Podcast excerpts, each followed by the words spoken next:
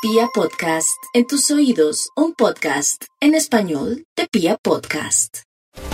La dependencia emocional de los cáncer conlleva a que ese mundo del amor, del sexo, de la piel, de sus afectos, de la familia inclusive, sea la columna vertebral en torno a la cual giran todas sus cosas. Por eso, para los cáncer, lo que más importa, tratar de sentirse bien con ellos mismos. Si logran practicar lo que sea, yoga, meditación, eh, danzas o simplemente entran en cualquier taller que digan cómo esto me está ayudando, cualquier religión puede serles de gran estima, con tal y se conecten energéticamente, porque si están bien energética, emocional y espiritualmente, todo se hace llevadero.